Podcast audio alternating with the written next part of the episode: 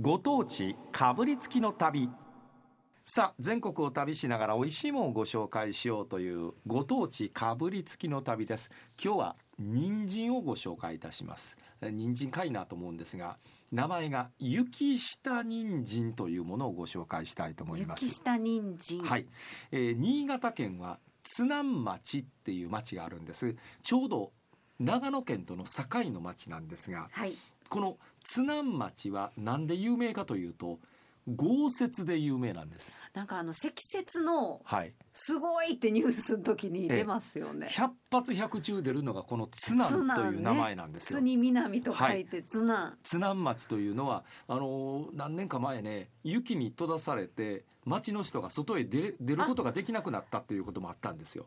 そんなこともありはまいした、か。それぐらい、まあ、雪が多い町なんです、えーこの津南町からですね私こうしていやー雪下人参が届きましたんでち綺ょっ麗とご紹介をさせていただこうというふうに思ってるんですが、えー津南の町は以前ちょっとご紹介したことがありましたんで今日はね津南の町から一つ山を越えましてあの越後湯沢という町がありますが、はいはいそこからちょっと北に登りますと南魚沼っていう町があるんですが、えーいわゆる魚沼産コシヒカリのあの魚沼なんですけれども、えーえー南魚沼というと魚沼の中でもより美味しいお米が取れるというところなんです。ブランドの。この南魚沼に行きまして東方向を見ますと大きな山があるんですがこの山八海山って言いますなんかもう美味しそうな名前です ね。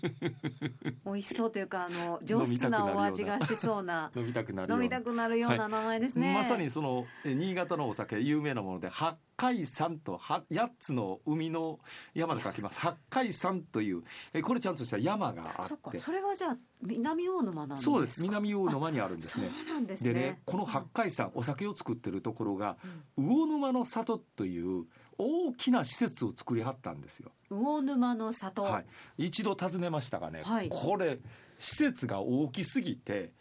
車で移動する人がいらっしゃるぐらい中尾ですか、はい、でね施設もねいくつも建物があるんですでその建物によってさまざま違いがありましてねほうほうほう例えばどんなものがあるかと言いますと、まあ、広いねもうなんか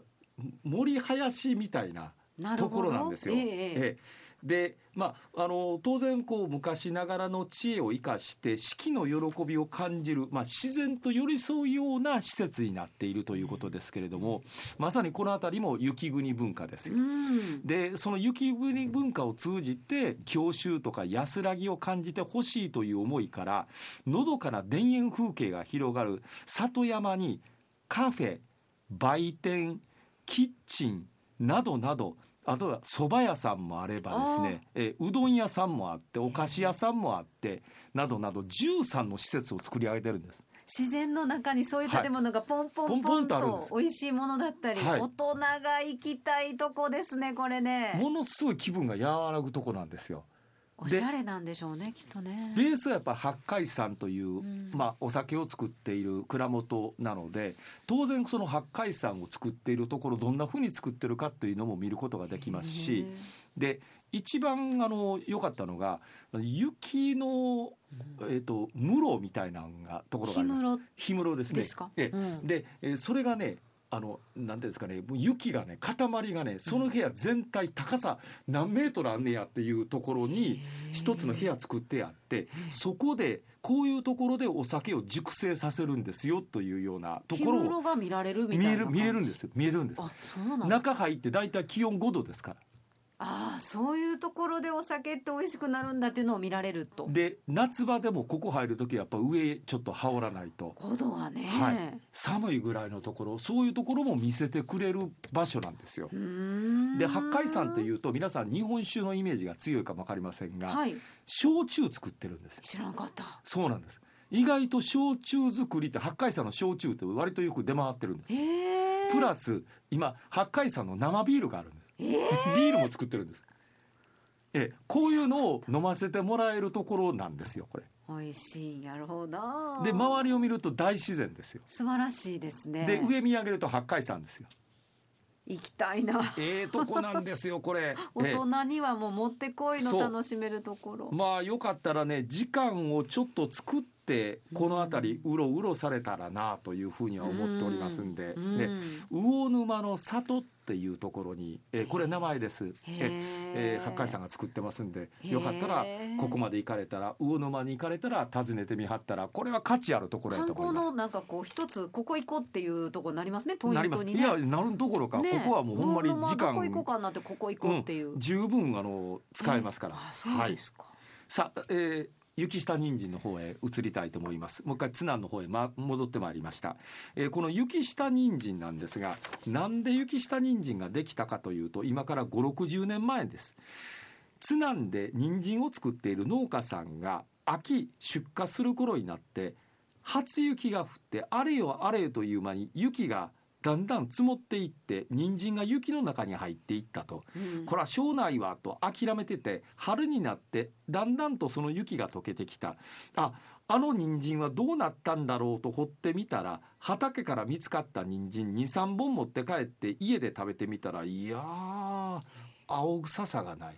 なんと甘いんやみずみずしいんやということで雪の下の人参って美味しいということになってこの、えー、津南初雪下人参というのが生まれたということなんだそうですね。あー偶然からできたそこなっんですって。てええでまああの春夏に種まいて、えーそのまああそのまま収穫しないでも雪の中で越冬させる、はい冬を越して、うん春掘り起こしてこの雪下人参をまあ取り出すとこういう形なんですが、まあこの雪下人参食べていただいたらわかるんですがものすごい甘いんですよ。ちょっとはいいただいていいでしょうか、今ちょっとスタッフが、はいええー切ってもらいましたんでまず生からいってもらいますか生のスティッック、はい、はい、スティック状になってますす。はい。綺麗なオレンジ色合いが違うでしょ鮮やかあのものすごい綺麗なオオレンジ、い、ただきます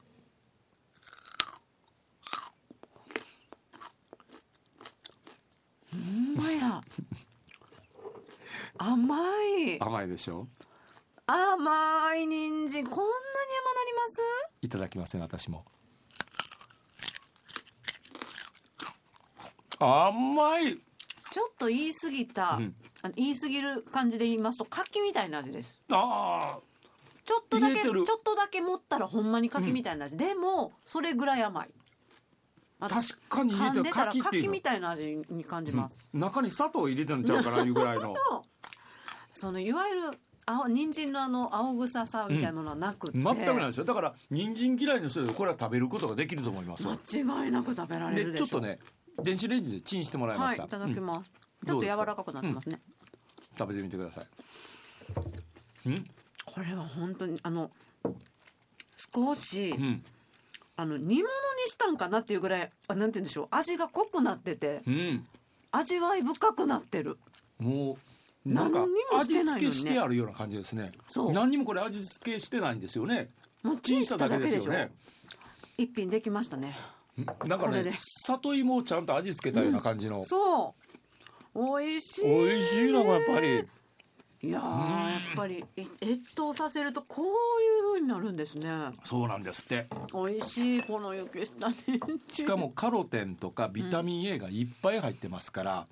まあ体にもいいものがこの中にいっぱいあるというわけですよ、美味しいですうん、これは子供も絶対食べると思いますまあ言うとね雪の下で熟成されてるというふうに考えていただいたらいいのかなと、その熟成がこの甘さを生んでいくんだなというのがわからんでもないですね。ねえ、あの一度ね津南あの、えー大津の津それに南で津南雪下人参で検索をしてみてください、えーいろんなもの出てくる多分ね販売もしてると思うんですよ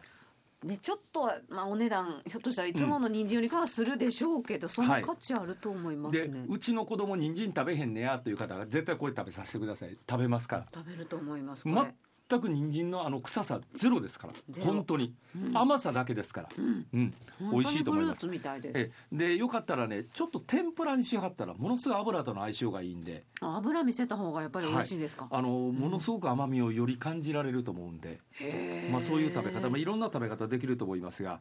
雪下人参というのが新潟県の津南町有名なところです。